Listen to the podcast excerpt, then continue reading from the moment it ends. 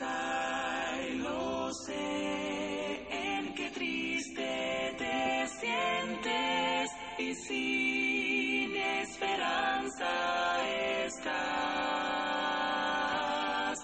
Pero existe un Dios que promete ayudarte y fuerzas tu alma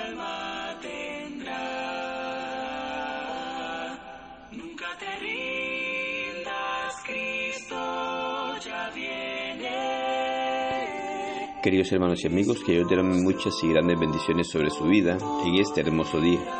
Gracias damos a Dios una vez más por darnos la oportunidad de meditar en su palabra. Gracias a cada uno de ustedes por tomar de su tiempo también y así compartamos juntos la palabra de nuestro Dios. Recibe un saludo de la Iglesia de Cristo en Siquirres. Para nosotros es un privilegio y una gran bendición poder compartir la palabra de Dios con cada uno de ustedes sabiendo y reconociendo la gran necesidad que tenemos de comprender la voluntad de nuestro Dios y acercarnos a Él, sabiendo que Él nos habla a través de su palabra y nos orienta para que podamos acercarnos a hacer su voluntad. En el libro de jueces capítulo 7 versículos 2 al 3 dice, Y Jehová dijo a Gedeón, El pueblo que está contigo es mucho para que yo entregue a los madianitas en su mano no sea que se alabe Israel contra mí, diciendo, mi mano me ha salvado. Ahora pues, haz pregonar en oídos del pueblo, diciendo, quien tema y se estremezca, madrugue y devuélvase desde el monte de Galaad. El relato que encontramos en jueces capítulos 6 y 7 nos da una gran enseñanza, la cual puede ayudarnos a darnos cuenta que todas las victorias en nuestra vida es debido a que Dios está a nuestro lado. Lastimosamente, muchas veces el orgullo nos hace pensar que logramos las cosas por nuestra capacidad, por nuestra habilidad, porque somos competentes por nosotros mismos. Pero no es así. Dios le demostró a Gedeón que vencería a los madianitas, pero por la mano de Dios y no por su propia mano. Cuando el ejército de Israel y el de Madián se establecían en sus respectivos campamentos y se preparaban para la batalla venidera, Israel ya estaba aventajado en número, a razón de 4 a 1, capítulo 7, versículo 3 y 8, 10. Sin embargo, las posibilidades para ganar todavía eran demasiadas altas para Dios. Y Jehová Dios dijo a Gedeón, el pueblo que está contigo es mucho para que yo entregue a los madianitas en su mano. No sea que se alabe Israel contra mí, diciendo, mi mano me ha salvado. Ahora pues, haz pregonar en oídos del pueblo, diciendo, quien tema y se estremezca, madrugue y devuélvase desde el monte de Galaad.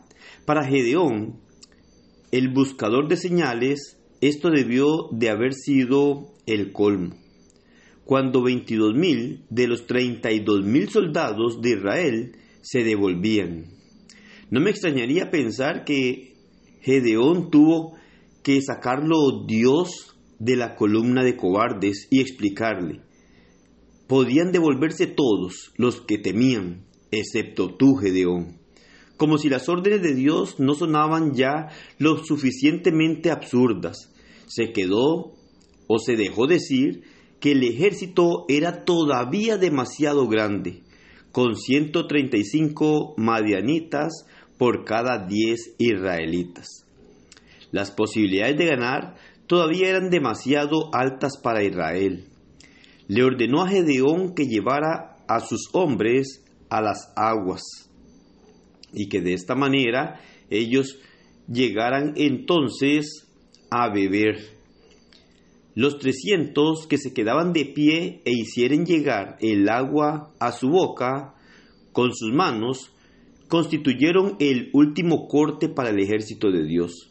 Los demás se devolvieron a casa, pero dejaron sus trompetas y provisiones con la diminuta milicia. A estas alturas, ya Gedeón debió de haber tenido un retumbante dolor de cabeza, una úlcera que le quemaba por dentro, ¿Por qué estaba haciendo esto Dios? Como conocía el corazón de Gedeón, Dios le concedió una señal más. Aquella noche, Gedeón y su criado habían de descender al campamento de los madianitas e introducirse en este para escuchar lo que hablaban. Cuando llegaron al campamento, el espectáculo que presenciaron era suficiente para que Gedeón renunciara a su encargo inmediatamente. El valle estaba tan lleno de madianitas y sus camellos que parecían como la arena que está a la ribera del mar en su multitud. 7.12. No obstante, en medio de ese aterrador espectáculo, Gedeón recibió la señal que necesitaba. Oyó a un soldado madianita que le comentaba a su amigo acerca de un sueño. En el sueño, un pan de cebada, el pan del pobre de Israel, vino rodando hasta el campamento y los trastornó de arriba abajo. Lo más alentador fue la interpretación que el soldado madianita le dio al sueño. Esto no es otra cosa sino la espada de Gedeón, hijo de Joás, varón de Israel. Dios ha entregado en sus manos a los madianitas con todo el campamento. Capítulo 7, versículo 14. Esto fue suficiente para Gedeón. Regresó al campamento y por primera vez en toda la historia dijo algo alentador. Esto fue lo que dijo. Levantaos, porque Jehová ha entregado el campamento de Madián en nuestras manos. Capítulo 7, versículo 15. Pero más extraordinaria aún fue su audacia para decir, miradme a mí, haced como yo hago. 7.17. Armaos con trompetas, cántaros vacíos y teas ocultas dentro de los cántaros. Gedeón y los trescientos hombres rodearon el campamento madianita. A una, la silenciosa noche revivió con la luz de trescientas antorchas y el aterrador sonido de trescientas trompetas. Los exaltados israelitas gritaron por la espada de Jehová y de Gedeón. Capítulo 7, versículo 20. Luego, todo lo que hicieron fue estarse firmes y dejar que Dios hiciera el resto. Una lección de la experiencia de Gedeón cuando Jehová le dijo, el pueblo que está contigo es mucho para que yo entregue a los madianitas en su mano. No sea que se alabe Israel contra mí diciendo, mi mano me ha salvado. Mi mano me ha salvado, dice. Esa expresión debía de evitarse. Y he reflexionado a menudo en esta frase. El orgullo puede echar a perder cualquier esfuerzo, incluso el trabajo en la iglesia. En muchas ocasiones, nuestros logros personales y aún en el desarrollo de la iglesia nos llegamos a equivocar pensando que es por nuestra gran capacidad o nuestras grandes habilidades. La lección que debemos aprender de Gedeón es que es por la mano de Dios. Es Él quien nos encamina y nos lleva a lograr grandes triunfos para honra y gloria de su nombre. Esta debe ser nuestra actitud y recordemos en toda nuestra vida que en cada paso que damos es Dios el que nos hace salir victoriosos.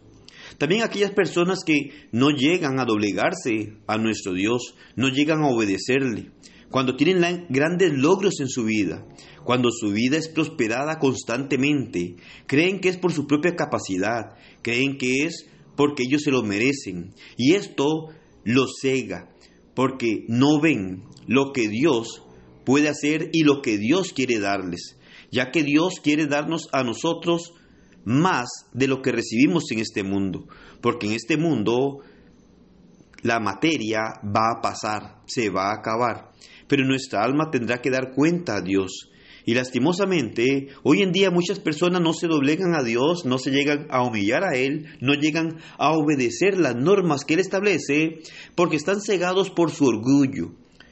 Creyendo que lo que tienen es por su propia capacidad, creyendo que lo que tienen es porque se lo merecen, creyendo que tienen aquello porque tienen muchas habilidades en sí mismo. Y esto no los deja, deja ver la realidad que hay en su vida de la necesidad de acercarse a Dios y reconocerlo como Señor en sus vidas. Y es ahí en donde debemos de poner mucha atención y mucho cuidado.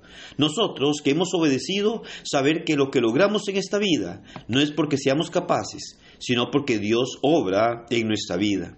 Y aquella persona que aún no ha llegado a obedecer las ordenanzas de Dios y recibe muchas bendiciones en esta vida, sí, probablemente las está recibiendo.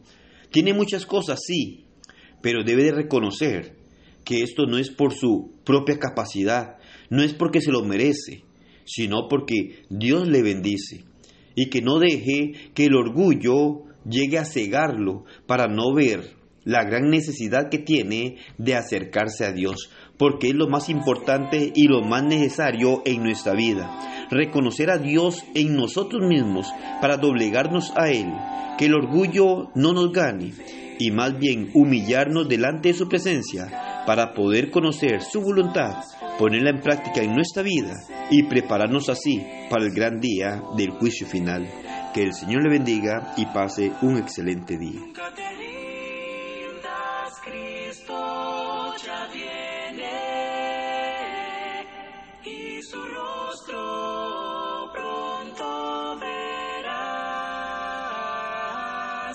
Nunca te